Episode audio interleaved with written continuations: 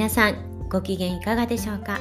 おうちチーズアドバイザーの笹井純子です。このラジオではおうちチーズの楽しみ方のヒントや私の日々の気づきなどをお話ししています。今日は文筆家の小川直さんのボイシーを聞いてこれも、うん、先月の分かな、えー、聞いてあなんかわかるなとかあの、まあ、そういうことがあったのでそれについてちょっと私なりにお話をしようかなと思います。でこの時はですね、えー、っと自分が好きなものがわからないというね、えー、という壁を越えるにはというねテーマでお話をされて、えー、いらっしゃったんですけれどもリスナーさんから自分を深く掘り下げることをね今までしてこなかったんだけれどもじゃあ小川直さんは自分の好きにどうやって気づいたんですかというご質問に対してね、お答えされていらっしゃったんですね。で、まあ、これがね結構面白かったんですけど、まあ、もしあの興味が湧いた方はねあのボイスを聞いていただければと思うんですけれどもで結局えなおさんが言うには好きなことはつながりながら、まあ、変化していくよとね。うん、なので、まあ、興味を持っているものがあればまずはそれに取り掛かってみる。もうずっとね考えすぎてねいやどうしようわかんないなって言って止まっているよりは動いた方がいいよ、ね、でそうするとなんか合ってるとかね合ってないとかねそういったことも分かってきてそして好きなことが見えてくるよみたいなお話があったんですけれどもあなんだかそれを聞いて私もねちょっとほっとしたなっていう感じがいたしました。まずねそういうふうに悩んでいる方がいらっしゃるっていうこととかあの、まあ、悩んでもとりあえず動いてみて気づけばいいんだなっていうふうにあの言ってくださったことで私もねちょっとほっとしたんですね。というのも私も今チーズ講師というかねチーズ教室の、えー、講師をしているんですけれどももうねチーズに携わってからは非常に長い、まあ、細々とではあるんですけれども形を変えながらずっとチーズに関わっているんですね。でも時々あのいや私本当にチーズ好きなのかな？とかね特に去年はね思いましたね。うん。とか人前で話す仕事本当に向いているのかな？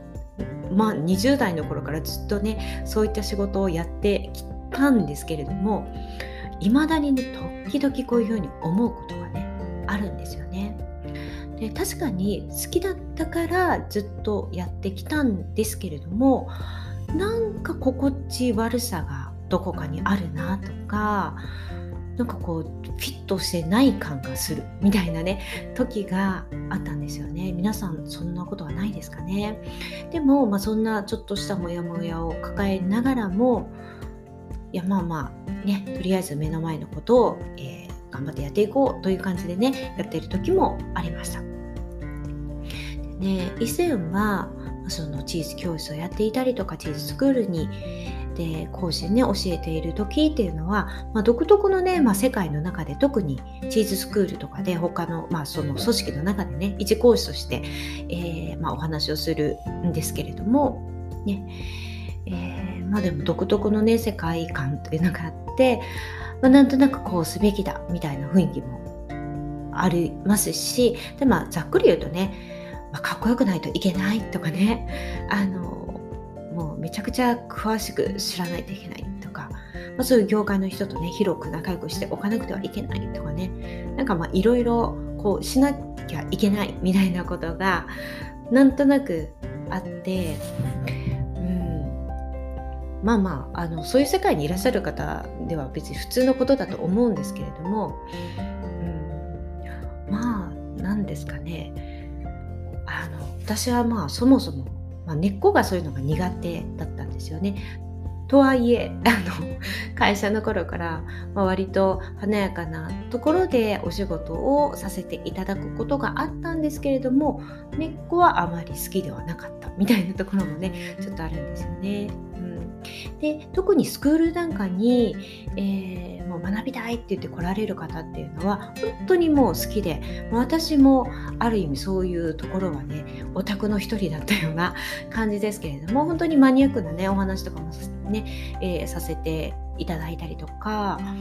まあそういうことがねやっぱりすごい楽しかったんですよね私もね学んでいる時は。うん、で、えー、まあ、それを教える立場になった時も、うん、すごくねそれが楽しいというか、うん、やっぱり知識欲もあったしすごい好きだったんですよね。うん、楽しかったですけれども年齢を重ねて家族ができて今ね3人子供がいますけれども、ね、だんだんそうやって自分が変化していくと、ね、今家族がやっぱり優先順位は1番に、まなっています。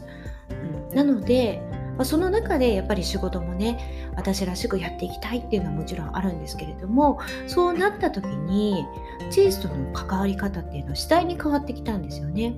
これも当たり前だと思うんですよね。もちろんそうじゃない方もいらっしゃると思うんですが、うん。で、うん。なので、なんだろうな、その、まあもともとね、そういう華やかな世界とかは、まあ苦手だったっていうのはね、これあると思うんですけれども、うん、まあそのそういう世界にいる時っていうのはチーズで華やかじゃないといけないみたいなね。あのすごく難しい話をしないといけないみたいな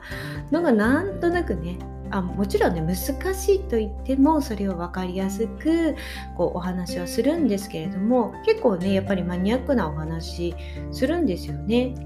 うん、私も聞きたかったしっていうのもあります。うん、でそういった方がもちろんいらっしゃらないとね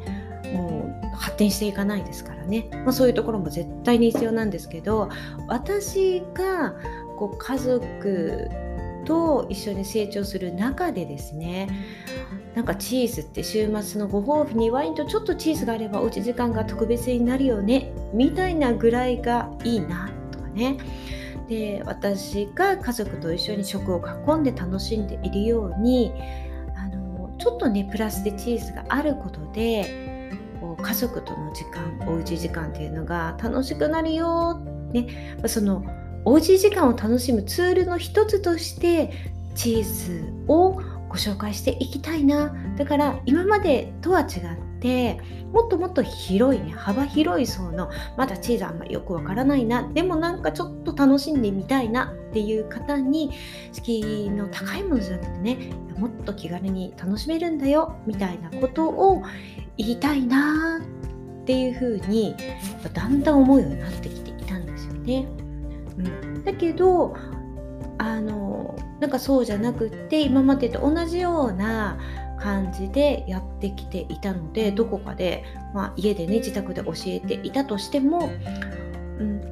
あの全然ね自宅でやる時っていうのはすごく難しいお話とか全然こうしてないんですけれども分かりやすく、まあ、テーマを絞ってねやっていたつもりではあったんですがあのもうちょっと違う形で発信してもいいのかななんていうふうにね思うようになりました。うん、なのでなんかこう今までスクールでやったりとか地図教師で教えていたりとかね、やっていたんですけれどもで確かにその時はあのそれが非常に楽しかったしあのやりがいもあったしとか実際に自分があのチーズを学びかけていた時、まあ、改めて学んだ時っていうのは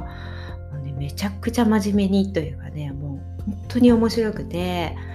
すっごい勉強していたんですけど本当にそれこそオタクっぽくね やっていたんですけど、うん、でもやっぱりこう変化するんだなっていうふうなことを改めて思ったんですね。なので同じようにやってると私はフィットしなくなったということなんですね。これはもうみんな同じではないと思うんですね。私の生活の仕方とか私のそもそもの資質とかいろんなものが複雑に絡み合っていや今はあのおうちチーズアドバイザーってやった方がしっくりくるよねっていうふうにまあ、なったということなんですよね。うん、でまあねこれまでもなんかちょっと変だななんか私本当チーズ好きなのかなって思うこともねあったんですけどチーズが嫌いなのではなくってそのアプローチの仕方が今の自分にフィットしていなかったんだなっていうことを、えー、改めてね思ったんですよね。うん、なのでまあ皆さんがどうかわからないですけどその向き合ってるそのものがあの決して嫌いなわけではなくてもしかするとこうアプローチの仕方があのちょっと違うというかあの違ったやり方の方が自分には向いているとかねどういう関わりをするかっていうのがあのそれが一番こうぴったりくるものではなくて他に方法があるのかもしれないなっていうふうに思うのもね一つかなと思います。なのであのなおさんもねおっしゃっていたように頭でねいやどうかな合うかな合わないかなとかではなくて、まあ、とりあえずやってみて合わないって知るのも大切ですしその中で自分が心地いいと感じるものが見つかるかもしれないので、まあね、やってみるっていうのがねいいのかなっていうふうに思いました。ということでまだ瞑想するかもしれないんですけどこんな感じでこれからもやっていこうと思います。ではまた明日お会いしましょう。